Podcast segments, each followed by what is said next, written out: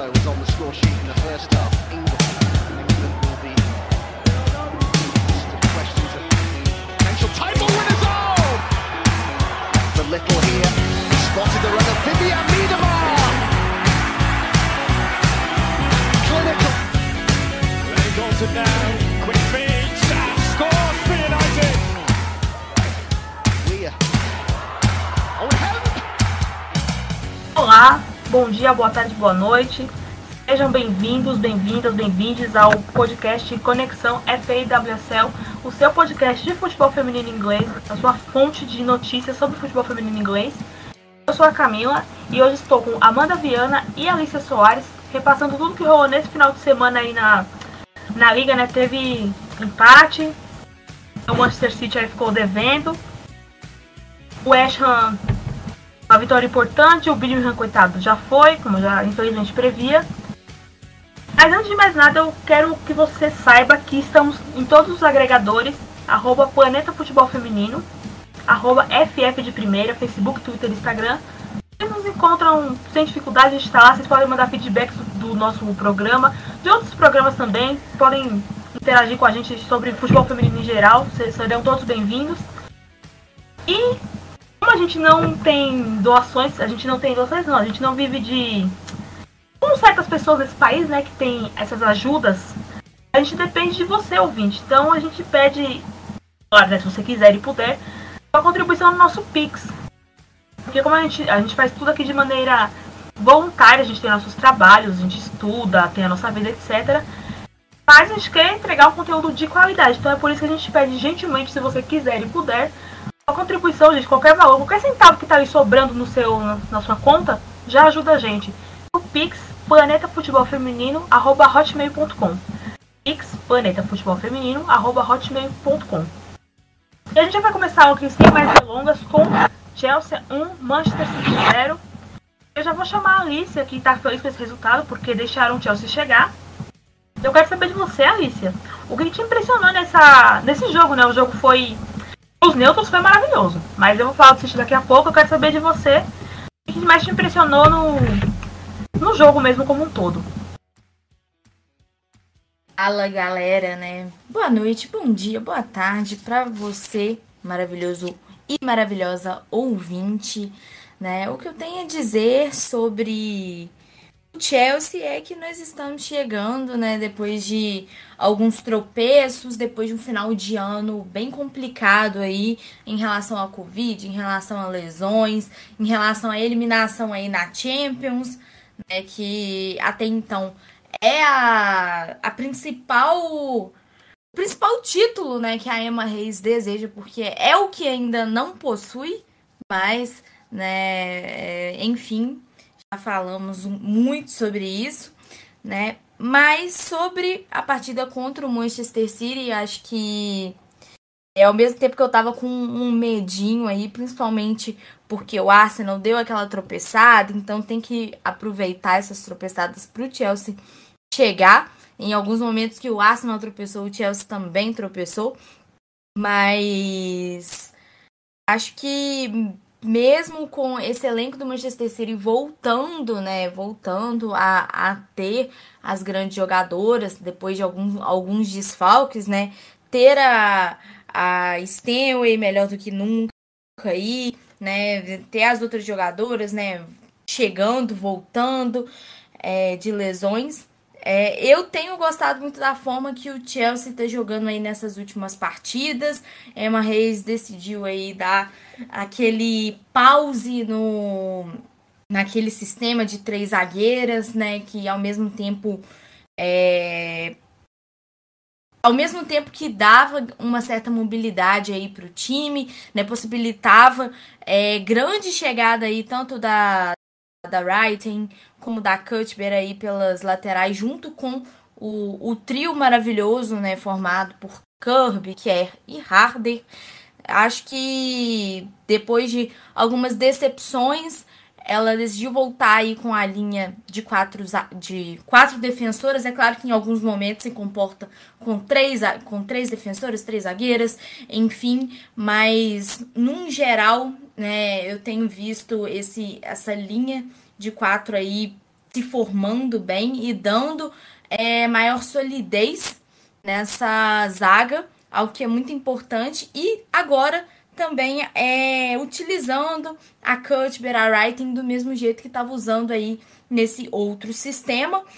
É claro, né, que a gente vê essa ausência até então aí da das meio-campistas, né, a Gi, que foi para a Copa Asiática, a Loipos, que é, ainda tá nesse problema da Covid longa, né, ela teve é, maiores sintomas do que as outras jogadoras que tiveram a Covid, mas é, fato é que a equipe tá sabendo lidar, né, utilizando a Ingle, utilizando a Fleming, utilizando a própria Anderson ali no meio no bolo, né? E então acho que a Emma conseguiu dar um jeito nesse estilo de jogar. Para mim isso está sendo muito importante, está melhorando muito aí a qualidade. Foi algo que é, a gente viu na partida contra o Manchester United e agora contra o Manchester City. É, a, a Kirby ainda é, não está tendo tantas oportunidades né, nas duas, na, nos dois últimos jogos. Estava no banco e a minha formação sumiu aqui, mas eu lembro.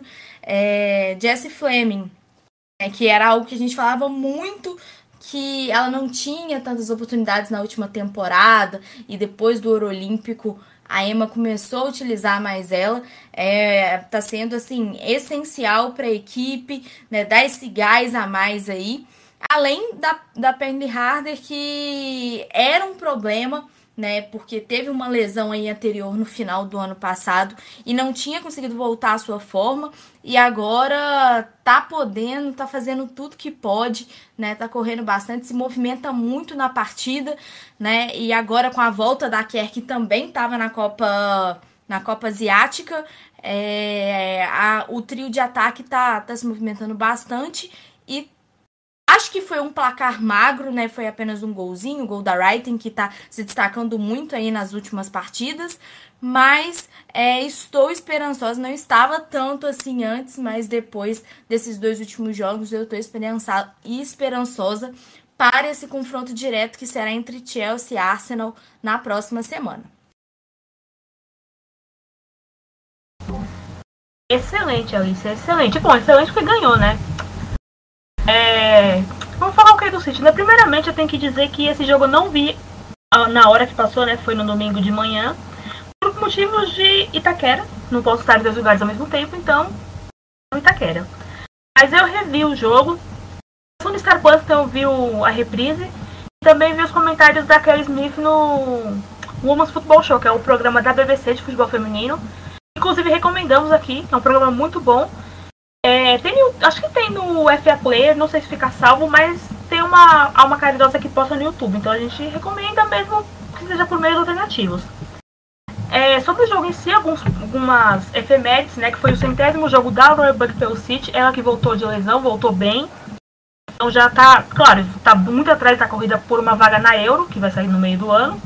Ainda ela tá, tá na área, né? A Herbs, eu acho que a Herbs vai ser titular no fim das contas, né? Porque a Herbs vem bem, é, evoluiu muito né, durante a temporada pelo United, então acho que a Herbs começa como titular, mas o Bucks está, está voltando aí. É, a, a Holton não jogou por causa do tendão, o bendito tendão de novo deu ruim, mas a Macy ficou no lugar dela foi muito bem, não sentiu peso, já está bem adaptada ao clube. Talvez, talvez agora eu entenda o Taylor, é, como é que fala a palavra? É, ele ter colocado aos poucos. Não ter jogado ela assim titular logo, quando, na, quando teve aquele show de lesões no começo da temporada. Mas ela tá respondendo muito bem. É.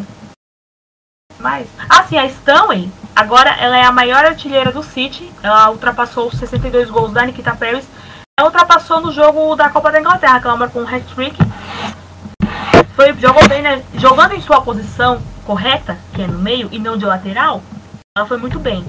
E no lance do gol, obviamente a culpa foi da Greenwood, porque a gente elogia, mas aí a pessoa faz por onde né, não recebeu elogio. Porque a, a Hayden sobe sozinha num passe da Carter. Ela cabeceia todo errado. Ela, não é que ela cabeceou, ela, sei lá, cabeceou pra frente. Eu não entendi o que ela tentou fazer.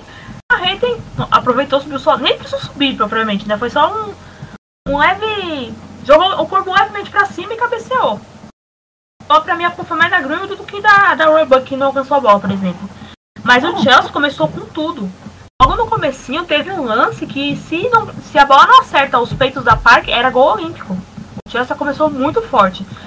A gente respondeu com a Shaw, um lance que eu gostei muito, que a Shaw ah, fatiou a bola com a goleira, eu achei muito perigoso, mas a goleira Berger é muito competente, então conseguiu tirar.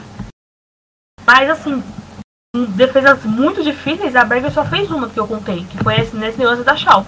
As outras, o City chegou, mas tem uma dificuldade para a goleira. É, o que mais que eu posso dizer? O Red está chegando, o United está chegando, está muito na frente, o Tottenham está na frente.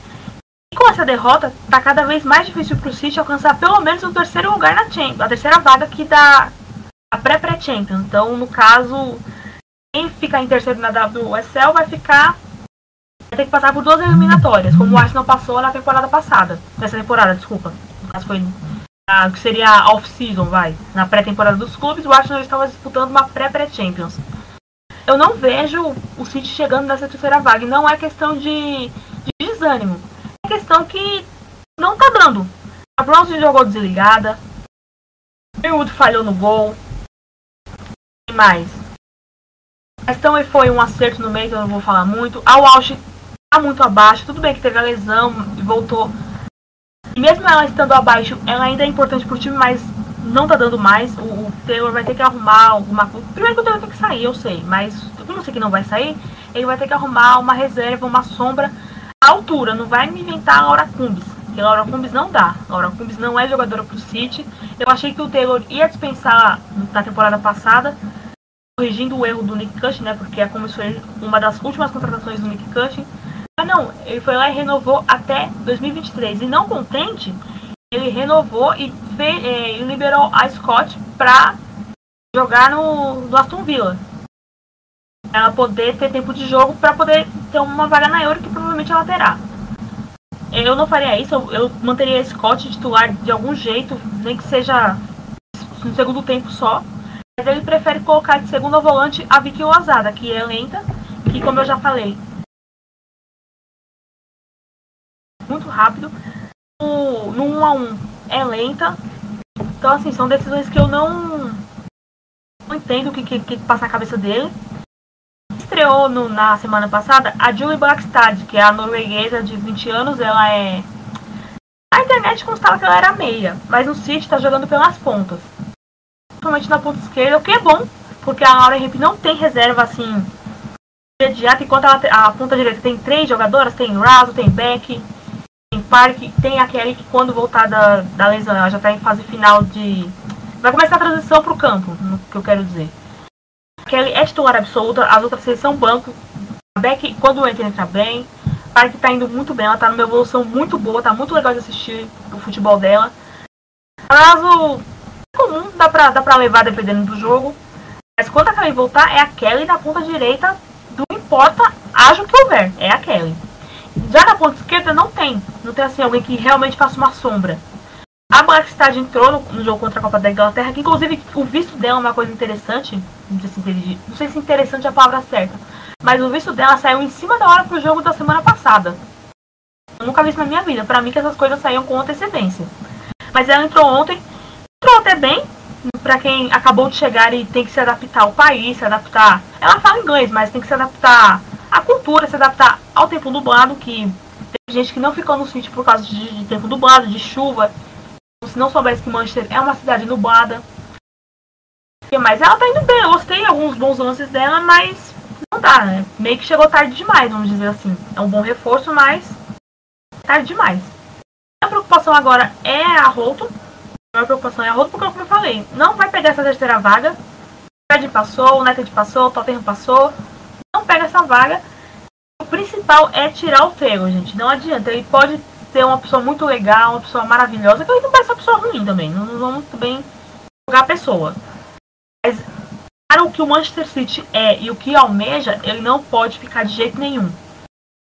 Mas, sei lá, deixa o Alan Mayron, que é o interino, ele tá lá desde o primeiro dia do, da era profissional do City, Deve saber mais que o, que o Theo. Ou deixa sem, fica sem treinador então. Põe enquete no Instagram a gente volta lá. A torcida volta. Quem quer que você monte o seu 11 inicial, a gente vai lá e volta. Porque não dá, a gente perdeu. Foram duas temporadas perdidas com ele. Não jogamos a Champions. Não jogamos, não, né? Porque eu não jogo. O time não jogou a Champions essa temporada. Não vai jogar a próxima. Se ele permanecer, é, é perigar de não jogar a próxima da próxima ainda. Eu já tô pensando assim, já lá na frente. E aí, dinheiro que não entra, por mais que vocês tenham seus patrocinadores, fechou com um patrocinador aí, cidade turística na Espanha, não conheço o lugar, mas é um parceria vai fazer com que elas façam uma pré-temporada na Espanha. Acho que é na Espanha o lugar, é Costa Daurada, não é Dourada, é Daurada. Esse lugar é muito chique. Eu vi as fotos, por isso que eu sei que é muito chique. Elas vão poder fazer a pré-temporada e vai ter vários benefícios, coisa e tal. Mas quem que vai querer jogar no time que não disputa Champions? Porque quando as jogadoras chegam no City, elas, elas são bem claras. Eu vim para ganhar Champions. Isso que inclusive dá zica. Na minha opinião, esse discurso da zica, a zica tem sono leve. Eu acredito nisso. Eu acredito em zica, acredito que a zica tem sono leve. Então, eu gostaria que quando elas viessem, tipo assim, a jogadora foi contratada vai dar entrevista. Não fala que quer ganhar Champions, fala que quer ganhar títulos, virar ídolo, fala qualquer coisa, mas não fala isso que isso dá zica. Não estando na Champions, agora que o futebol feminino inglês está em outro patamar, vamos dizer assim, né? Segundo o meme, as jogadoras querem ir para onde tem chance de jogar Champions League, não vai querer jogar no City. Vai ter uma galera aí que vai vencer contrato, a Stão não renovou ainda, o Er não renovou ainda, o Bros não renovou ainda, é capaz de não renovar. Eu não vou criticar se elas quiserem sair, não que eu acho que elas vão sair, eu não vejo as três saindo. Aí supondo que queiram sair para jogar Champions, buscar novos ares, etc., eu não posso julgar, porque o clube não está dando condições de, tipo assim, condições no campo, né? Porque estrutura tem, tem uniforme, tá tudo bom e do melhor. Então, essa, essa estrutura o clube tem. O que não tem é alguém que vai lá e diga, vai lá e jogue e ganhe, entendeu? Claro que a própria liga teve uma baita evolução essa temporada. Tottenham tirou ponto dos três grandes, Brighton tirou ponto dos três grandes, o próprio United vem fazendo bons jogos. Tudo isso também. Mas para o que Manchester City almeja, Taylor é o nome, assim, é o número um que não pode ficar. Ele tem mais uma, ele tem mais uma temporada de contrato, né? No caso vai até 22, 23. É 22, 23. Eu, eu tô meio confuso, né? 22, 23. E ele, sei lá, gente, põe ele, faz o Cushing quis ir para os Estados Unidos, manda ele para outra franquia. Tem um monte de franquia do City Group aí, tem na Austrália, tem na Bélgica, na França, Manda esses lugares aí, mas tira ele do City, pelo amor de Deus, porque ele, pra mim, é a grande. Claro, os jogadores têm que ser cobrados também, mas ele é uma figura nociva. É uma figura, assim, pra mim é nociva a presença dele lá, porque ele não tem condições de treinar o Manchester City. Ele não tem. Não tem nenhuma. Bom, depois desse meu desabafo, né, que a gente precisa desabafar sempre, não pode guardar essas mágoas no nosso coração que faz mal. Amanda, eu sei que você está esperando a Amanda falar, ela vai falar agora, ela vai dar o o que, que ela viu, né? Ela que assistiu o jogo na hora que passou, obviamente, tem uma visão muito melhor que a minha. Ela, enquanto neutra, inclusive, pode ver coisas que eu e a Alice, enquanto torcedoras, não vimos. Então, Amanda, diga pra gente o que, que você viu desse jogo City-Chelsea que mais ninguém viu. Fala, galera. Amanda Viana aqui. A Camila já passou aí por muitos pontos do City, a Alicia também. Vou dar um, um pitaquinho sobre, sobre essa partida, né? Foi um jogo de fases distintas, né? O Chelsea, como a, a Camila mesmo falou na, na, na fala dela, começou muito forte a partida, pressionando muito o Manchester City. Então, a primeira metade do, da primeira etapa, mais ou menos ali até os, o minuto 20, 22, assim, é, foi um jogo em que o Chelsea pressionou bastante o Manchester City, marcou bem alto, dificultou muito a construção de jogo do City. O City praticamente não incomodou as Blues nesse momento do jogo e foi a fase que o Chelsea realmente aproveitou para abrir o placar com a Guru Wrighten, uma assistência belíssima da Jess Carter, né? Foi, foi um grande cruzamento da Carter e Achei que foi uma falha defensiva do Manchester City. A Wrighten, que tem jogado como uma meia pela esquerda, então ela usa muito a amplitude do campo, mas vai trazendo para a faixa central. Ela saiu do segundo pau e foi caminhando pela zaga do City, né? Vendo que a Carter ia fazer o cruzamento e chegou a passar pela Ruby Mace e antecipou a Alex Greenwood. Então as duas zagueiras do Manchester City dormiram no ponto e a Wrighton conseguiu cabecear e marcar o gol. Isso foi mais ou menos aos 10 minutos ali do, do primeiro tempo. Então o City, o Chelsea, né, desculpa, conseguiu pressionar bastante o City. E a partir da segunda metade, né, do minuto mais ou menos 22 para frente, o Chelsea deu aquela diminuída, né? Baixou um pouco o ímpeto e com isso o Manchester City conseguiu avançar um pouco mais no campo, né? Conseguiu chegar mais ao setor ofensivo. Só que as Citizens não tiraram as Blues da zona de conforto. Foi, foi um ataque muito lento do Manchester City é, teve dificuldade na construção, a, o meio-campo não conseguiu funcionar muito bem na primeira etapa e, e não desafiou a goleira Berger. Né? Na, no primeiro tempo ela chegou a fazer algumas defesas, mas nenhuma chance muito clara assim para o Manchester City na, na primeira etapa. Agora, no segundo tempo, o jogo já teve uma cara um pouco diferente porque o Chelsea optou por baixar sua linha de marcação, preferiu ficar mais postado lá na defesa e com isso o Manchester City teve mais a posse de bola. No entanto, não conseguiu furar com facilidade a marcação da equipe londrina. O Chelsea estava muito bem compactado em campo, suas linhas muito bem próximas, e o Manchester City teve dificuldade na construção. E com isso, acabava errando algumas jogadas e cedendo o contra-ataque, que era exatamente o objetivo do Chelsea nesse momento do jogo, né? Era ter o contra-ataque para tentar matar a partida. E assim, teve algumas boas oportunidades na, na segunda etapa. É, a Kerr teve chances claras e, e acabou desperdiçando, finalizando para fora. É, uma delas ela foi muito bem desarmada pela Alex Greenwood. É, eu queria destacar aqui que eu falei, né, que as duas zagueiras, né, tanto a Ruby Mace quanto a Alex Greenwood, na minha opinião, falharam no lance do gol do Chelsea, mas as duas fizeram um segundo tempo muito bom. Porque a equipe do City logicamente, é, ficou mais no campo de ataque, então o time ficou um pouco mais aberto. E com isso, as duas zagueiras acabaram ficando mais vulneráveis. Só que elas fizeram um bom trabalho de recuperação, cobertura e conseguiram é, evitar que o Chelsea aumentasse o placar, né? Vale aí o destaque para as duas.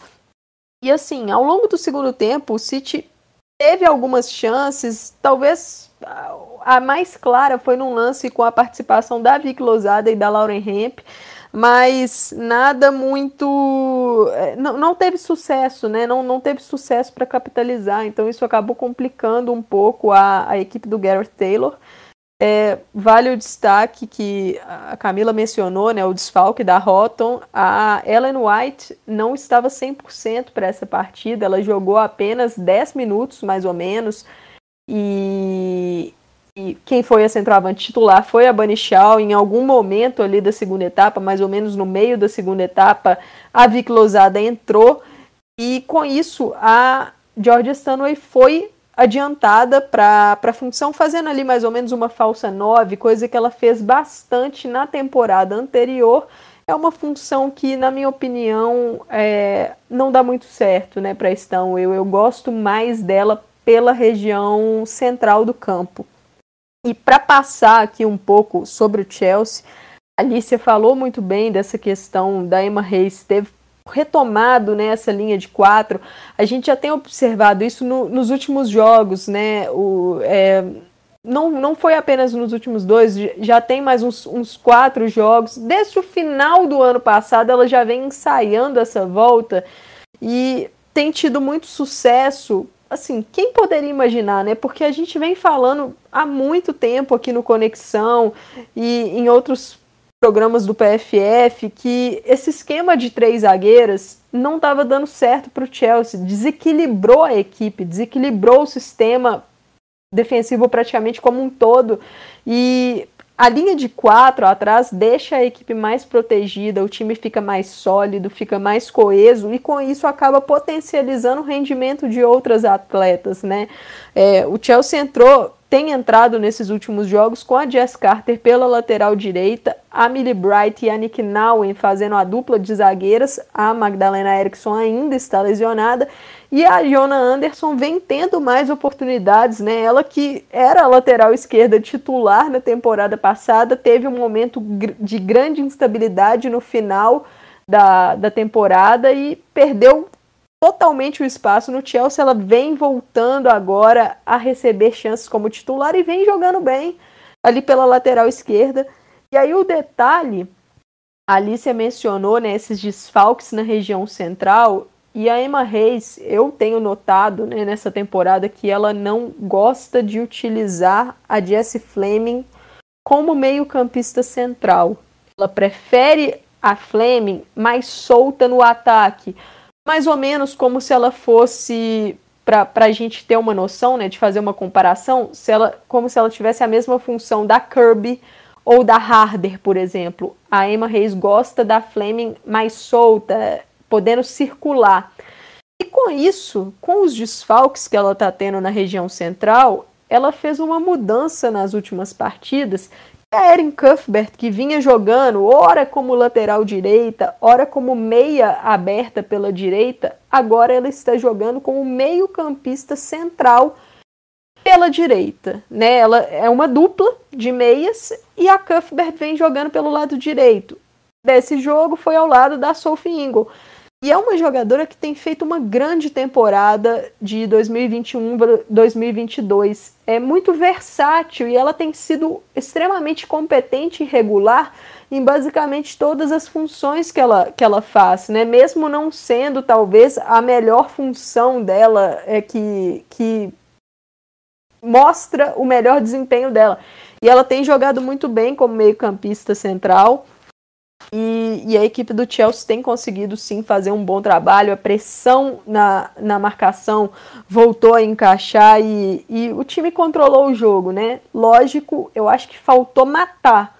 Aquele placar curto, né? Aquele 1 a 0zinho fica perigoso porque você deixa o jogo ainda aberto para o adversário mas o Chelsea foi bem superior ao Manchester City no quesito proposta, né? Foi o time que levou mais perigo ao longo do jogo. A meu ver, estava é, mais perto um segundo gol do Chelsea do que um empate do Manchester City.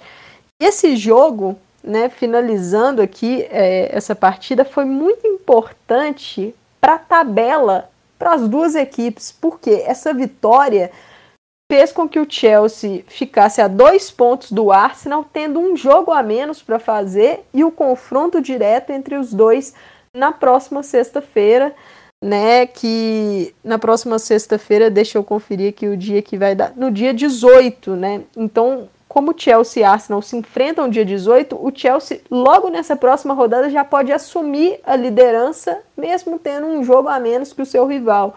Daí a importância desse resultado contra o City. E para o City, essa derrota foi muito ruim na perspectiva da vaga para a UEFA Women's Champions League, porque o Manchester United tropeçou contra o Arsenal. Vamos falar daqui a pouco sobre esse confronto. E o City tinha a chance de se aproximar do rival, já que eles se enfrentam também na próxima rodada, né? No domingo, dia 20, eles se enfrentam.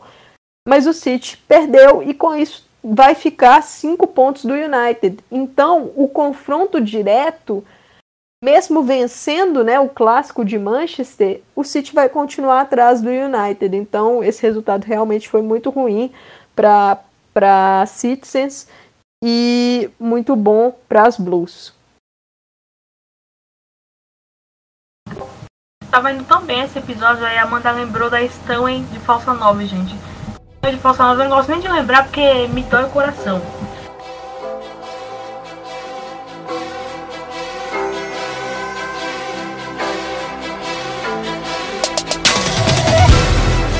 Eu estou interrompendo esse episódio do Conexão FAWSL para dar uma sugestão e um aviso extraordinário para vocês.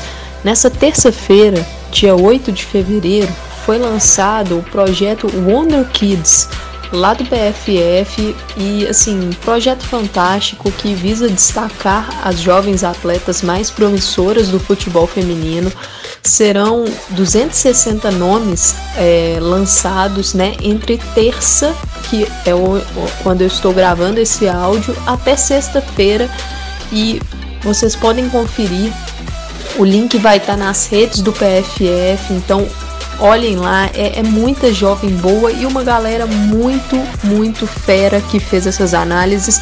Já vou dar um spoiler para vocês. Já tem jogadora de equipes inglesas, bases da Inglaterra, da Escócia lá. Tem jogadora do Arsenal, hein? Não deixem de conferir, é um conteúdo puro ouro. Valeu!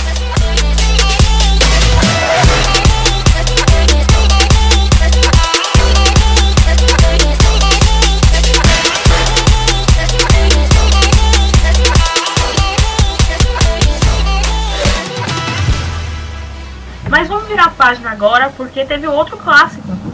Arsenal e Manchester United, que acabou em um. E para tristeza do, nossa, do nosso público arsenalista, nossa bancada de torcedores do Arsenal não pôde comparecer, né? Então um beijo Kátia Valentim, um beijo Eduardo Costa e um beijo Patrícia Zene, que nos deixou um áudio dando a opinião dela sobre esse jogo, que esse trio, gente, é muito estudioso, é muito trabalhador. A galera faz faculdade, mestrado, são inteligentes torcem pro Arsenal pra vocês verem, olha só. Então, Patrícia, fala pra mim, fala aqui pra mim não, né? Pra gente, o que, que você achou desse jogo do. desse empate do Arsenal com o United?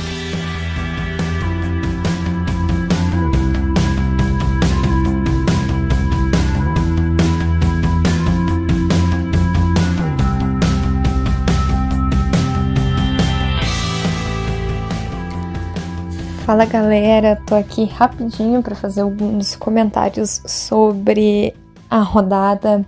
Antes eu queria dizer que estou com saudades de participar do episódio, mas infelizmente alguns problemas e outros compromissos é, me impediram de participar dessas últimas edições. É, a primeira coisa que eu queria falar é sobre o jogo do Arsenal, claro, que é, empatou, né? Acabou empatando com, com o Manchester United. É, de novo saiu atrás no placar. E de novo teve muitas dificuldades para conseguir encontrar uma saída é, do, do, da proposta de jogo do, do, Manchester United, uma coisa que não acontecia no começo da temporada. Agora o Arsenal tem muitas dificuldades nesses momentos, mas conseguiu graças a um dos, uma das maiores armas do time, que aí eu tenho certeza que a Amanda vai falar sobre isso também, é, que é a saída é, de bola, de, né, aquela ligação defesa-ataque que tem muito com a Lea Williamson. Ela é uma das melhores passadoras do time, mas nesses últimos é, nesses últimos tempos aí tá sem ela por conta de uma lesão e agora ela ficou fora desse jogo, é, o que compromete bastante essa saída de bola. É, as outras jogadoras, as outras zagueiras não conseguem é, ter essa mesma qualidade que ela, né? Essa mesma qualidade na saída de bola que ela. Então, o Arsenal teve muita dificuldade, mas conseguiu sair disso graças a um belíssimo passe da Miedema, que estava estava mais para trás. Inclusive tem uma foto lindíssima que uma das, das meninas do Girls on the Ball é, tiraram, que é a Miedema comemorando o gol com a Rafael, enquanto a Black Stallions comemora lá na frente. É, o gol foi começou atrás com aquele passe maravilhoso da Miedema e terminou com um, uma bela finalização também da Black Stadiums, a maior aniversariante daquele dia. É, eu sei que todo mundo que está participando aqui, que está ouvindo esse podcast, vai concordar comigo, é, que ela foi a maior aniversariante do dia 5 de fevereiro.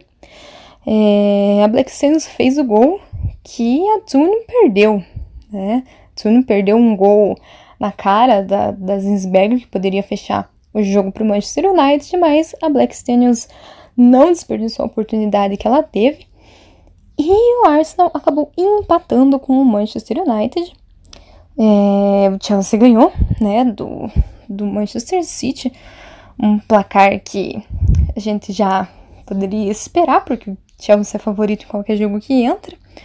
Mas é, eu também queria falar, é, destacar aqui nesse meu rápido comentário sobre o jogo do Leicester, do Birmingham. É, de novo, eu acho que a gente é, peca muito nisso. A gente fala da briga de cima, mas essa rodada também teve a briga de baixo, né? Birmingham e Leicester, e Leicester levou a melhor. Eu acho que dessa vez nem a vitória em cima do Arsenal do Birmingham vai salvar o time ou não, né? Porque essa WSL está diferente de todas as outras, não temos mais nenhuma certeza. É, talvez o Chelsea ainda seja bem mais favorito, porém também perde, né? Agora é, está perdendo alguns jogos que antes não perderia. É isso, gente. Até a próxima.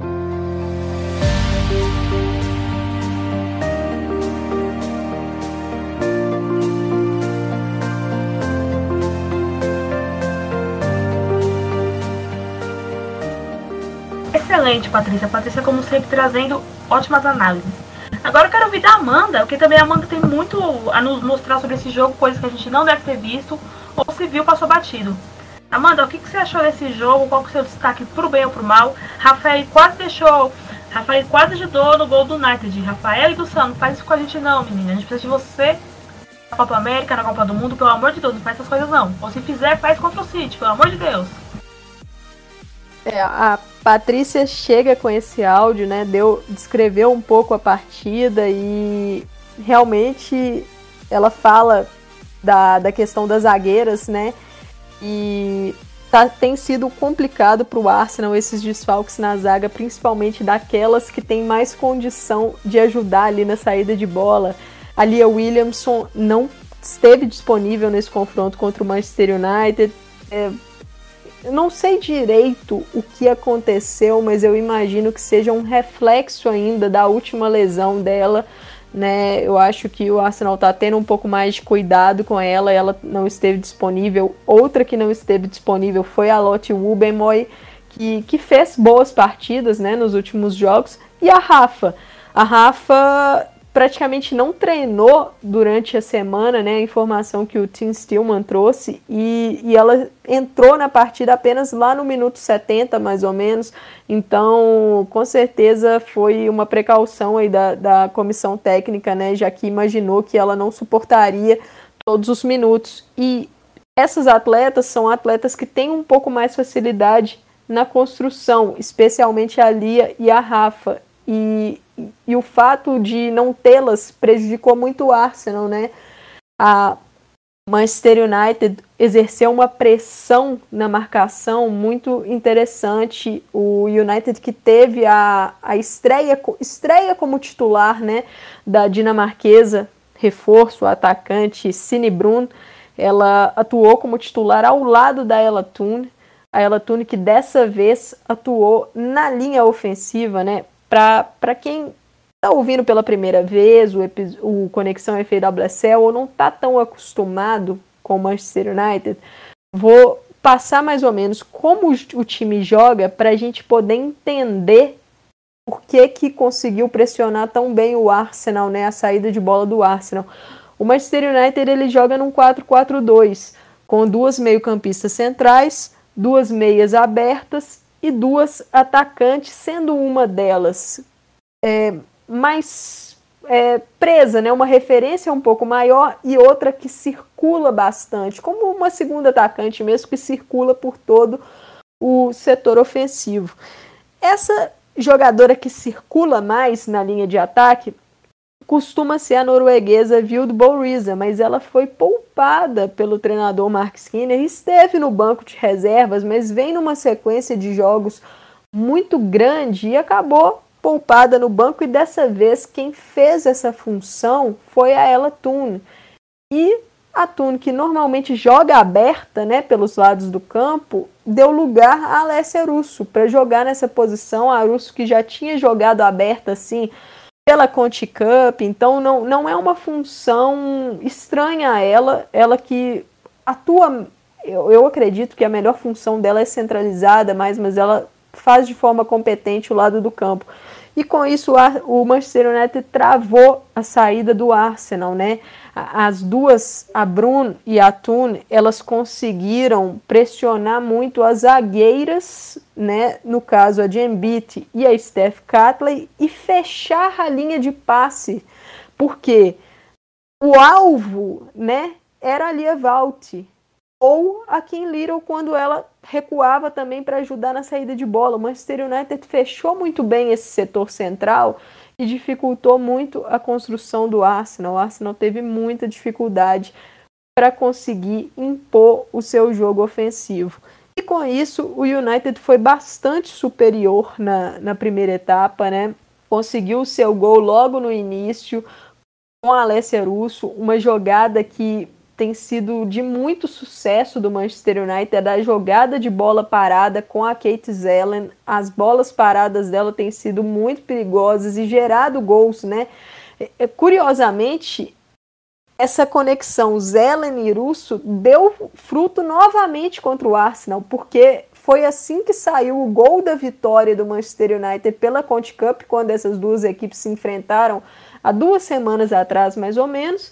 E saiu agora o gol nesse jogo, né? A Zelen cruza e a Arus consegue finalizar de cabeça. Então é uma conexão que tem dado muito certo na temporada. O United, após marcar seu gol, foi só controlando a partida, né? É, esperando o Arsenal construir e forçando o erro da equipe conseguindo assim é, recuperar a bola em zonas mais perigosas e tentar ampliar o placar, mas não teve sucesso, né? O United foi cozinhando o jogo, acho que a palavra certa é cozinhando. O Arsenal teve poucas chances de perigo mesmo no primeiro tempo, se não me engano foram dois chutes é, é, que a, um a goleira é, é, Mary Earps faz a defesa, o outro vai para fora, então assim o Arsenal não teve muito sucesso.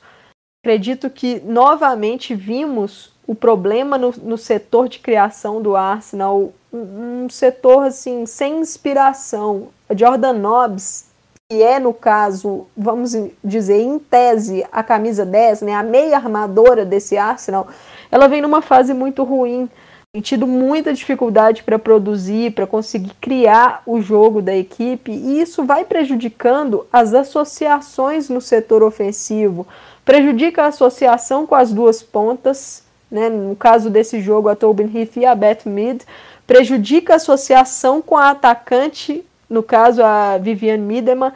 Então o Arsenal não, não tem conseguido essa conexão. O jogo demora a fluir, é um jogo lento, a bola circula muito devagar e com isso fica difícil quebrar as linhas de marcação do adversário. E o United é um time que durante essa temporada, especialmente no mês de dezembro e janeiro, nós temos conseguido ver isso mais. A equipe se porta muito bem no, no campo defensivo, é um time mais postado, coeso, sólido, então é difícil furar essa linha de marcação. E o Arsenal teve muita dificuldade praticamente durante o jogo todo. Por que, que eu digo praticamente? Porque no segundo tempo nós tivemos alguns eventos aí que foram capitais para o placar. Mas antes de falar desses eventos, eu vou destacar né, que o United conseguiu ir cozinhando, mas teve chances claras para poder ampliar. E talvez a chance mais clara foi a que a Patrícia menciona no áudio dela, né, da Ella Toone, o, uma transição ofensiva, um contra-ataque muito rápido do Manchester United. O Arsenal volta muito devagar. Nesse momento, a brasileira Rafaela tinha acabado de entrar em campo, ela estava em campo há poucos minutos e o Arsenal não consegue conter o, o contra-ataque do Manchester United. A Rafa acaba errando o bote, né? Ela fura o bote e a Tune aparece completamente livre na cara da goleira Zinsberger, que sai bem fechando o ângulo. A Tune acaba finalizando mal e perdendo a grande chance de botar a Patical, porque o Arsenal é, não, não tinha muita criatividade. É, chegou a criar uma boa chance mesmo com a Caitlin Ford, mas a Mary Earps foi muito bem E assim, tava realmente. Eu não estava imaginando muito um caminho para o Arsenal conseguir fazer o gol. E a Tuno perdeu esse gol e deixou o placar ainda aberto, né? Aquele 1 a 0. E eu acho que esse lance foi capital, porque depois dele vem a sequência que muda toda a partida, né? A Katie McCabe acabou expulsa levou o segundo cartão amarelo é, num, numa entrada na Ona Bate que assim ela chega com o pé um pouco mais alto. Foi um lance que acabou ela, ela assumiu o risco e acabou levando o segundo cartão amarelo. Isso foi ali aos 75 minutos. E a gente imagina você tá perdendo o jogo no caso do Arsenal perde uma jogadora com 11 em campo já estava difícil de criar, com 10 então vai ficar mais complicado e o seu adversário, no caso o United, marcando muito bem. Assim, eu falei, é, o jogo está caminhando para uma decisão. Mas esse evento realmente mudou a partida e o curioso foi que mudou para o time que estava com uma jogadora a menos. Porque aos 79 minutos, a Stina Blackstenius, fazendo aí a sua exibição como titular, né, a sueca que chegou nessa janela de transferências para o Arsenal, veio para o resgate e marcou o gol de empate. Para contextualizar esse gol, o Manchester United estava no ataque e se lançou todo o que na minha cabeça não faz muito sentido, já que a equipe estava com a vantagem no placar, não precisava se expor, né? não tinha necessidade com uma jogadora a mais. Só que o United estava todo no ataque e o Arsenal buscando defender com uma jogadora a menos, né? se, desdo se desdobrando lá atrás, consegue retomar a bola com a Caitlin Ford, isso do lado da área defensiva do Arsenal mesmo, lá atrás no campo, a Ford consegue ligar rapidamente com a Midema. E isso na intermediária defensiva, um passe fenomenal da Midema, fantástico, uma enfiada de bola longa em profundidade para a corrida da Blackstenius, que ganha na velocidade dos zagueiros do United e consegue anotar o gol de empate um gol belíssimo do Arsenal, um lance genial da Midema e um gol que uma equipe como o United, que se defende bem, que estava à frente do placar com uma jogadora a mais, não pode tomar de forma alguma. Então, um castigo para a equipe de Manchester, né, para as Red Devils, que acabaram desperdiçando dois pontos. Tinham praticamente a vitória ali e deixam dois pontos escapar. Dois pontos que seriam, assim, vitais nessa briga pela, pela vaga da, da Champions League, porque seriam aqueles pontos praticamente assim, só um desastre vai tirar a vaga, né? Se o United conseguisse essa vitória, mas não foi o que aconteceu. E um ponto fundamental para o Arsenal, porque, logicamente, a vitória seria o ideal, sabendo que tem esse confronto direto com, com o Chelsea, mas sair sem pontuar desse confronto seria muito, mas muito ruim. Então o Arsenal consegue aí pelo menos um pontinho e, e agora vai ter que pensar nesse duelo né, contra o Chelsea. E para falar um pouquinho, tentar antecipar um pouquinho esse duelo, o duelo que vai acontecer na sexta-feira, dia 18, é, essa formação com a Black Stenius de centroavante e a Midema vindo por trás como se fosse uma segunda atacante, uma camisa 10, né, que foi o que a gente viu em parte desse segundo tempo contra o Manchester United, para mim é uma formação que o Jonas Eideval precisa colocar em prática nessa partida e nessa sequência, né? A Midema, após o jogo, ela deu uma declaração é, para Sky Sports, que foi a emissora que transmitiu a partida lá na Inglaterra, e ela fala que ela já falou várias vezes que ela é uma jogadora muito flexível, né? E ela menciona a, a Stina Blackstenius falando que a atleta sueca traz uma dimensão extra para o ataque do Arsenal. E, e, que ela espera ver isso contra o Chelsea também. Então é um, uma campanha da mídia, eu acho que é uma campanha de todo mundo, né?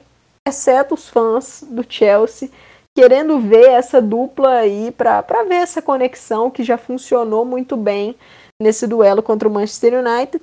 E só alguns detalhes aqui, o Jonas Eideval, entrevista coletiva, né? Isso eu vi, venho falando aqui nos episódios passados, mas só para reforçar, lá no Arceblog News, o Tim Stillman sempre traz as aspas do, do, do Jonas Eideval, isso é, eu acho muito interessante. E, e, ele fala que ele ficou muito decepcionado com o estado do gramado do estádio, né? O Arsenal vem fazendo muitas partidas, é uma sequência de jogos muito grande e o gramado muito desgastado e ele diz que isso prejudicou muito o espetáculo. Ele fala, lógico, da equipe dele, mas prejudicou o Manchester United também, lógico. E, e ele fala que isso isso e também o fato do Arsenal ter tido muitos desfalques aí é, tem prejudicado muito a equipe na questão de treinamento e relacionamento, para pegar entrosamento mesmo dentro de campo. Né? Lembrando que o Arsenal tem sofrido com lesões, Covid e desfalques que estavam na Copa da Ásia. Então, o Eideval fala que isso tem prejudicado sim a, a equipe. E sobre as jogadoras, a Lia Williamson e a Lotte Wubemoy, ele diz que, que não, não é nada grave, mas ainda não, não tem certeza se elas estarão disponíveis para o confronto contra o Chelsea. A Tobin Heath precisou sair no intervalo e por uma questão física, mas ele não tinha, não trouxe detalhes né, da gravidade. E no caso, a Beth Mead saiu no segundo tempo, ali na reta final, depois do minuto 80, para a entrada da Simone Boyessoir. Essa foi uma questão tática, segundo o Jonas. Então, sobre esse confronto, foi isso. Na parte, né, no meu comentário do Manchester City e Chelsea, eu falei da importância do, do Manchester City e cito aqui também a importância para o United, porque temos um jogo no dia 20, o clássico entre os dois, e para o Manchester United esse, esse confronto pode valer aí uma segurança maior pensando na, na vaga da Champions. Excelente. O United pode significar ah, ficar mais perto na vaga na Champions e pro City pode ser o. É, se jogar mal, o City pode ter mais um tabu quebrado, que o United, pela Liga, pela WSL, ainda não ganhou no Academy. O jogo é na casa do City. Então, dependendo da situação, pode ser que o United realmente consiga ganhar. Bom, agora indo lá para a parte de baixo da tabela, o, teve o, o jogo entre o Lanterna e o Vice-Lanterna, Birmingham 1, Leicester 2. O Birmingham, coitado, agora o Birmingham tá jogando no St. Andrews, que é o estádio do time masculino. Parece que agora a administração, a administração do Birmingham está fazendo alguma coisa pelo time feminino. Só que é tarde demais, porque com a vitória do, do Leicester, abriu 5 pontos de vantagem. Ou seja, precisa um, um milagre assim, o milagre, mas assim, um milagre do milagre para o Birmingham se salvar. O primeiro gol foi de pênalti, foi da Jessica Sigsworth. É, a, no lance, a goleira Ramsey derruba a Sigsworth. Realmente foi pênalti, não tem o que discutir. Eu achei exagerada a expulsão da goleira. Não, não precisaria expulsar, no caso. Não sei o que, que o juiz viu lá, que a, gente, acabou não vendo. Mas foi uma expulsão, para mim, exagerada. Mas o Leicester não tem nada a ver com isso. Sigsworth abre o placar. Aos 30, esse foi aos 29 do primeiro tempo. Aos 37, a Gemma Purford faz o gol olímpico. O gol olímpico no San Andreas. Ela bate o escanteio, a bola quica no chão e entrou. Simples assim, bola entrou. Foi impressionante. O gol do Birmingham saiu no, só nos 40 do segundo tempo com a Wesley Queen. Então, assim, é, só repassando mesmo porque o Birmingham já caiu. Infelizmente, como eu falei em outros episódios, Assim, eu falei que o Birmingham já ia cair, ele tava meio que óbvio. Mas o Birmingham ainda ele sobreviveu muito, porque já era pra ter caído umas duas temporadas, porque a má administração da instituição não é só no time feminino, né? Todo o Birmingham City Football Club passou por uma má administração com um dono X deles lá. Aí esse cara saiu, entrou, entraram outros. Agora tá melhorando, mas infelizmente já é tarde demais. Tem que tirar uma diferença de 5 pontos, pode ser pouca coisa, mas na WSL, que é uma, uma liga de 22 rodadas, é muito. Tirar 5 pontos é muita coisa. O Birman que tá. Que o elenco é curto, que agora a goleira titular foi expulsa, vamos ver como é que vai fazer adiante. As perspectivas são muito, muito, muito difíceis para eles. E como eu falei, já era pra ter caído já duas temporadas. Era pra ter caído quando caiu o Liverpool. Porque tava ali pau a pau, Birmingham e Liverpool. Mas como a temporada foi encerrada e deram o título pro Chelsea, então alguém tinha que cair, acabou caindo o Liverpool, que era o Lanterna naquela época, mas o Liverpool tinha nos jogos, então teria uma, uma, uma sobrevida para poder permanecer. A passada foi o Bristol City também brigando com o Birmingham. E agora não vai ter escapatória. Eu achei que o Leicester tinha. Em um momento que eu achei que o Leicester ia cair, mas já cinco pontos agora em fevereiro é muito, muito, muito difícil para o Birmingham. É, Tottenham 4-0 Brighton. Os gols aqui foram da. A Kaya Simon fez dois. A Shayna fez um e a Shayna Zadorski fez um. Shayna Zadorski voltando. Não, desculpa. Kaya Simon voltando da Copa da, da Ásia, que a Austrália fez um papelão. Diga-se de passagem, papel da Austrália na Copa Asiática, pelo amor de Deus. E teve. Cadê, meu Deus do céu? Assim, Everton e Reading. O Everton, como a gente já sabe, uma bagunça. E aí, como eu falei também em outros episódios, a instituição Everton está uma bagunça. Sucessão de decisões erradas começou, que começaram com a demissão do Willie Kirk lá no começo da temporada. Tudo bem, ele realmente não apresentou nada, mas era começo de trabalho, muitas contratações, foi praticamente um pacotão de contratações, uma tabela bem difícil, começando com o Manchester City, que apesar de naquela época estar vindo de uma eliminação da pré-Champions, ainda era um time forte, não estava sofrendo com tantas lesões, mas o trabalho dele começou muito difícil. Aí inventaram Jean-Luc Vasser, que era treinador do Lyon. Ganhou uma Champions com o mas na temporada seguinte não ganhou nada. Foi a temporada que o PSG foi. Agora, temporada passada, o PSG é campeão inglês. A Copa da França foi cancelada pela Covid. A Champions caíram também pro PSG, se eu não me engano, o Lyon perdeu para o PSG. Então, assim, ficaram de mãos vazias. Ele foi mandado embora antes do fim do contrato. Entrou o Bom Pastor, coisa e tal. E ele foi mandado embora começo desse mês, apesar de ser só 7 de fevereiro, que é a data da nossa gravação. Mas ele foi mandado embora após 10 jogos, 96 dias. Ainda ficou muito tempo, porque ele não é treinador para o futebol feminino. na verdade, ele não é treinador de nada. Não sei onde que o, o Jean-Michel Jean Alaz, o dono do Leão, achou esse cara. Mas deveria voltar de onde saiu, porque ele não é treinador para o time feminino. Seja o Lyon, que era o esquadrão até então, agora já está mais como é que fala? Mais nivelado com o PSG, pelo menos. Tipo assim, você consegue sonhar com uma vitória no, contra o Lyon numa Champions, mas ele é fraquíssimo. Ele, se ele não é treinador para o Lyon, que é campeão europeu, imagina o Everton que está com um projeto aí. É um projeto bom, é um projeto legal, mas que está começando uma nova fase. É péssimo. Aí no lugar dele entrou o Chris Roberts. Ah, e outra coisa, o contrato do, do Vasser era de dois anos e meio. Ele assumiu em outubro. Outubro, outubro a fevereiro, 96 dias, o que dá três meses. Não é nem um período de experiência numa carreira profissional aqui no Brasil. Meu período de experiência foi de 90 dias, no meu primeiro emprego. Ele não arrumar nenhum outro emprego, que é muito provável, já que ele vai continuar recebendo, ele vai receber até 2024. Por, não, por 90 dias trabalhados. Olha que coisa surreal. A não ser que tenha sido uma é, decisão amigável.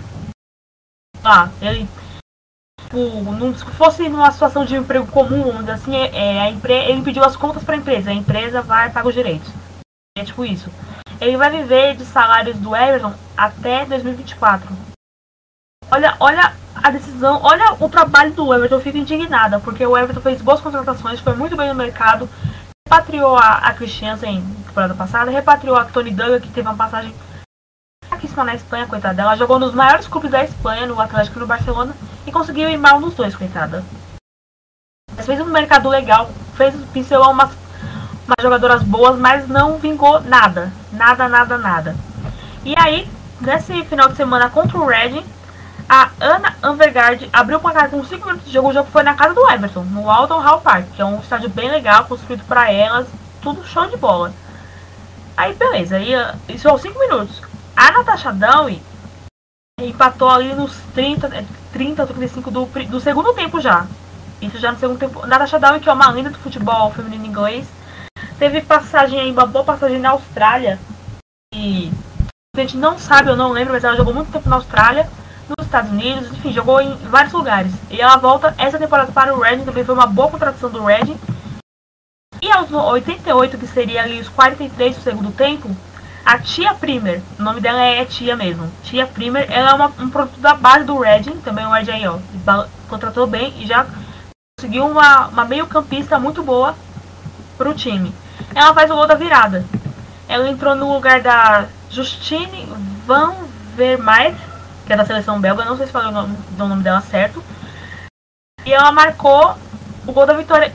E na semana passada contra o Brighton, ela também tinha marcado o gol da vitória por 2 a 0 Então uma menina aí que entrou com a estrela brilhando, entrou bem, marcando jogos, marcando dois jogos, né? Duas vitórias importantes. Red que está na tabela aí subindo, fiquem de olho. Red devagarinho ali, tranquilidade. Tá em quinto. Pode surpreender no final da temporada agora e na próxima. Dependendo, pode vir é, com tudo mesmo. Amanda, eu sei que a Amanda, Amanda, gente, analista de tudo. E ela quer falar sobre o, esse jogo Everton e Reading. Então, Amanda, manda bala aí no, que, no seu comentário. É, na verdade, eu queria fazer um, um destaque né, para o Reading, porque a gente acaba falando muito de Manchester City, Manchester United e o próprio Tottenham nessa briga pela vaga na, na Champions League, né, pela terceira vaga no caso do campeonato, já que Arsenal e, e Chelsea estão praticamente encaminhados com, com a primeira e a segunda colocação ali lógico, os dois brigando pela, pela liderança. Mas o Reading vem fazendo aí é, uma campanha de recuperação na liga muito boa, né? Começou mal e vem numa sequência ali de, de uma invencibilidade, né? Nos, nos últimos oito jogos, é, o time não perdeu e foram sete vitórias. Então, uma campanha fantástica da, da equipe treinada pela Kelly Chambers e que vem de forma silenciosa e muito perigosa brigando forte pela, pela vaga na Champions, porque se a gente for ver a tabela, o, o Reading tem um jogo a menos que o Manchester United e três pontos a menos. Ou seja, se vence seu jogo atrasado, iguala ao Manchester United, que hoje é o terceiro colocado né, do campeonato, e está ali totalmente vivo na briga por essa terceira vaga. Então, uma super campanha dessa equipe treinada pela Kelly Chambers. E nesse jogo aí, a Camila destacou muito bem contra o Everton. É impressionante. Quando a fase é ruim, parece que tudo dá errado. E esse é o caso do Everton. Abre o placar logo cedo. É, tem chance com pênalti, né? Que a Izzy Christensen teve um pênalti, acabou perdendo. A Grace Moloney, goleira do Reading, defendeu. E aí acaba levando a virada na reta final do jogo. Falha da, da meio-campista Aurora Gale, duas falhas da sua goleira Sandy McKeever, que vem fazendo uma temporada bem irregular né, nesse, nessa temporada 2021-2022. Então, tudo dando errado para o Everton. E o Reading mostrando aí um super poder de reação e conseguindo virar. Grande trabalho da Kelly Chambers. E também destacar aqui, Camila falou dessa grande vitória do Tottenham 4 a 0 sobre o Brighton. Grande trabalho também da Rihanna Skinner, né? Duas treinadoras aí fazendo excelentes campanhas pela FAWSL. Sim, muito bom. E por fim, né, o último jogo da, dessa rodada, Aston Villa 1, West Ham 2. É, os gols foram marcados. Alicia Lehmann marcou de pênalti. Abel Leg Stringer e Katerina Svitkova marcaram para os visitantes. E o que chamou a atenção nesse jogo foi a aberração. Isso foi uma aberração. E o uniforme principal do, do Villa e o uniforme 2 do West Ham são parecidos, as cores, tipo, é um azul grená e o uniforme do, do West Ham é um azul escuro. Só que como tava fim de tarde, etc, é, meio que ficou uma coisa só. Ficou horrível. E, não, e isso gerou reclamações até mesmo da Remy Allen, que é uma jogadora do Aston Villa. A Remy Allen do Aston Villa criticou não só para os daltônicos, tipo, o daltônico viu tudo marrom. Porque. Eu não, sei explicar, mas quando as cores são parecidas, fica tudo marrom. E até mesmo para jogadores, é, o que deve ter. Que assim, só os, esse só vi os melhores momentos mesmo. Mas o que tinha deve ter sido de passe errado durante o jogo está escrito por desleixo do clube. Aí eu não sei se a culpa é do mandante ou do visitante, talvez seja do visitante, que não tinha um terceiro uniforme, porque se o uniforme, que o uniforme do Aston Villa e do West Ham são as mesmas cores, é grená e azul clarinho. Se o uniforme 2 do Villa é parecido, não, né? Do Villa não, desculpa, do West Ham, é, as cores são, acabam, mesmo sendo um azul escuro, colocar um do lado do outro fica parecido, era obrigação ter o uniforme 3. Ou conversar com o Aston Villa e pedir o outro é trocar, pedir pro mandante trocar o uniforme, né? Ser o uniforme 2, eu sei que tá em casa, coisa e tal. Evitar esse choque, esse que em inglês chama kit clash, que seria conflito de, de cores, né? Tipo, sabe, uma coisa, uma coisa tão simples.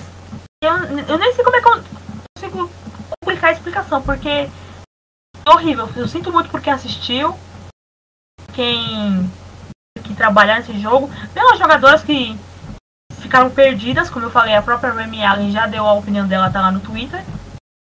E assim encerrou a, a rodada, com Aston Villa e West Ham usando uniformes de cores parecidas. Agora vamos à tabela, a tabela que é o momento assim, nosso grande momento. Lembrando que tem time que tem um jogo a menos, tem time que tem jogos a menos, dois jogos a menos. Então o Arsenal lidera com 30 pontos. O Chelsea que só fez 12 jogos tem 28. Em terceiro, o Manchester United com 23. Tottenham com 24. Reading com 22 pontos e 12 jogos. City está com 20, empatado com o West Ham, no caso é o saldo de gols, que desempata. Brighton tem 16 pontos, 14 jogos, né, então um jogo a menos. Everton tem 12, 11 pontos em 12 jogos. Leicester 9 pontos em 14 jogos. E o Birmingham 4 pontos em 14 jogos. Vocês podem conferir com detalhes lá os vídeos dos gols. Inclusive, quem quiser ver os vídeos dos gols, a Patrícia Zeni lá no Planeta Futebol Feminino no site fez a matéria com todos os jogos, tem os gols bonitinhos, só você dar play no vídeo que, que roda. E na próxima rodada teremos na sexta o Chelsea Arsenal, que é o clássico. No domingo, o derby de Manchester, Everton e Aston Villa, Birmingham e Tottenham, Leicester e West Ham, Brighton e Reading. Como é sabido, alguns desses jogos passam no Star Plus do grupo Disney. Talvez alguns passem nos canais ESPN. Mas fiquem de olho aí no aplicativo do FA Player. Os jogos que tem lá o Geoblock são os que vão passar na. No, pelo menos no Star né? Nos canais Disney já não sei se passa. Mas. É que promete. Muita coisa pode ser definida já nesse final de semana. Então, fiquem de olho. Agora, pra gente encerrar esse episódio maravilhoso, a Copa da Liga vai ter finalmente a sua final. Será em 5 de março, às 12h15 da tarde, horário de Brasília, entre Chelsea e Manchester City, um campo neutro. Que quando saiu a notícia, estava escrito lá, né, no comunicado FA. Final, 5 de março, 12h15 da Na verdade, lá tem, o horário local deles é 12h15 da tarde em Brasília. No estádio do AFC Wimbledon, o nome do estádio lá, mas Nani Rice não vou dar nome porque a gente não está recebendo dinheiro para fazer propaganda. Mas ele é o campo do AFC Wimbledon quando não está envelopado. Envelopado que eu digo com motivos do clube. Quando ele está envelopado, é o estádio do Chelsea Woman. É o Kings Mandal vai ser a final. Mas assim, não, não foi feito pensando no Chelsea, até porque a definição do estádio quando tu começa a, a, temporada lá, ou seja, lá em setembro foi avisado que o jogo seria final no EFC Wimbledon, que é o Kings que é a casa do Chelsea. E o, o Chelsea ganhou do United, foi 3 a 1 inclusive o, o gol, o senhor gol da Pernille Harder. O City ganhou do Tottenham por 3 a 0 3 a 0 cabia mais, né? Mas só de ter ganhado tá ótimo, não vou criticar. Mas o que e novamente, a gente já falou em outros episódios aqui, já devemos ter falado ano passado, 2019, enfim, quando começou esse episódio, quando começou esse podcast. E a Copa da Liga precisa ser revista urgentemente. Ela tem que ser revista, não sei. Coloca só os times da primeira e segunda divisão, como já tem. Coloca tudo mata-mata, ou. Enfim, tem que ser revista porque o Chelsea está na final. Não é culpa do Chelsea, não foi pensado beneficiando o Chelsea, mas ele só jogou três jogos. Por quê? A fase de grupos da Copa da Liga, o Chelsea estava na Champions. E aí, Chelsea e Arsenal, se passassem na fase de grupos, entrariam no, já no mata-mata da Copa da Liga. Como o Arsenal passou, então o Arsenal entrou. Na verdade, o Arsenal entrou, mas foi eliminado. O Chelsea não entrou, então teve mais tempo, enfim. Então, é um pouco injusto sim, porque o Chelsea pode ganhar, inclusive vai ganhar. Eu, tô, eu não tenho esperança desse título, porque tudo que eu já falei aqui sobre, nesse episódio sobre o time do City continua servindo. Ainda mais que eu joguei no Kings Medal, vai estar tá cheio de torcedor do Chelsea, então, pra mim, eu já tô City do vice. Mas um time jogar uma competição e estar na final com três jogos só, é para mim é um pouco injusto, porque o City teve toda a fase de grupos. Tudo bem, o City está na fase de grupos por incompetência própria, já que não passou do Real Madrid, mas ainda assim. Então, é urgente que a FA reveja. É um campeonato legal, é um campeonato que desde o início tem patrocinador, que é uma marca de pneus, que também não vou dar o nome, que não estamos recebendo. E, e eles participam, a galera gosta de, de ir nos jogos, sabe? Até então tava, só dava Arsenal e City nas finais. O City tem um. A torcida do City tem um carinho muito especial por, por essa competição, porque foi o primeiro troféu da era profissional. A Copa da Liga em 2014 ganhou do Arsenal, que era um senhor Arsenal. O City era ninguém na fila do pão ainda. Mas essas regras têm que ser revistas. Nem que seja ela toda mata-mata, mas ela tem que ser revista porque uma hora o patrocinador vai cansar de colocar dinheiro. A não ser que seja lavando dinheiro. Aí se ele estiver lavando, ele vai pôr o nome dele ali para sempre. Mas uma empresa séria não vai querer agregar sua marca numa competição que é feita nas coxas. Sabe? Uma coisa mal feita. Então, tudo bem, a FA não fala português, mas fica meu pedido encarecido. Pelo amor de Deus, muda essa regra. Muda essa regra porque desvaloriza o produto, desvaloriza as jogadoras, desvaloriza todo mundo que participa. E no fim o Chelsea vai ganhar com três jogos jogados só. Porque, como eu falei, o City só mesmo for um, um grande dia assim que o lá, Deus tocou no coração do povo do City, tocou no coração do Taylor, e ele vai fazer o melhor jogo da vida dele. Então, estão todos convidados. 5 de março, 2h15 de Brasília, a hora. Transmissão provavelmente vai ser no FA Player, porque as semifinais foram no FA Player. Essa competição, nenhuma emissora comprou os direitos, né? Aqui no Brasil, nem acho que nem fora do Brasil, então. Menos que os clubes tenham comprado a transmissão, vai ser no FA Player mesmo.